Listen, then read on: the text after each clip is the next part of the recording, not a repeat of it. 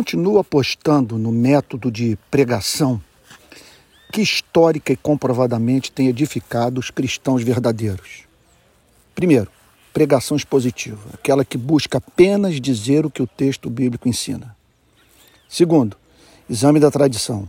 Busco sempre submeter meus sermões ao que foi ensinado nos séculos passados pelos grandes estudiosos das Escrituras. Terceiro, aplicação prática.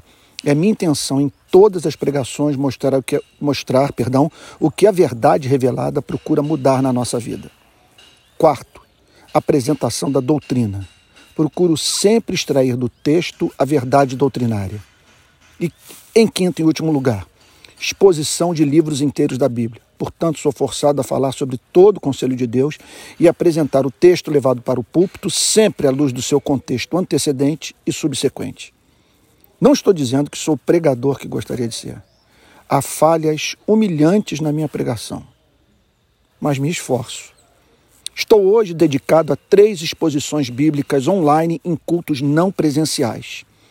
Série sobre as parábolas de Cristo, na Igreja Presbiteriana da Barra, domingo, às 9 horas da manhã, com transmissão pelo meu canal de YouTube e o canal de YouTube da igreja série sobre Romanos, capítulo 5, de 1 a 11, direto da minha biblioteca, domingo às 18 horas, pelo meu canal de YouTube. E por fim, a série sobre a carta aos Filipenses, na Igreja Presbiteriana Betânia, toda segunda-feira, às 20 horas, com transmissão pelo canal de YouTube da igreja.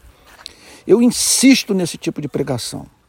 Não é a mais popular, mas é a que mais edifica. Não gosto de tratar ninguém como criança visando mais aumentar o número de seguidores nas redes sociais do que proclamar a verdade que transforma.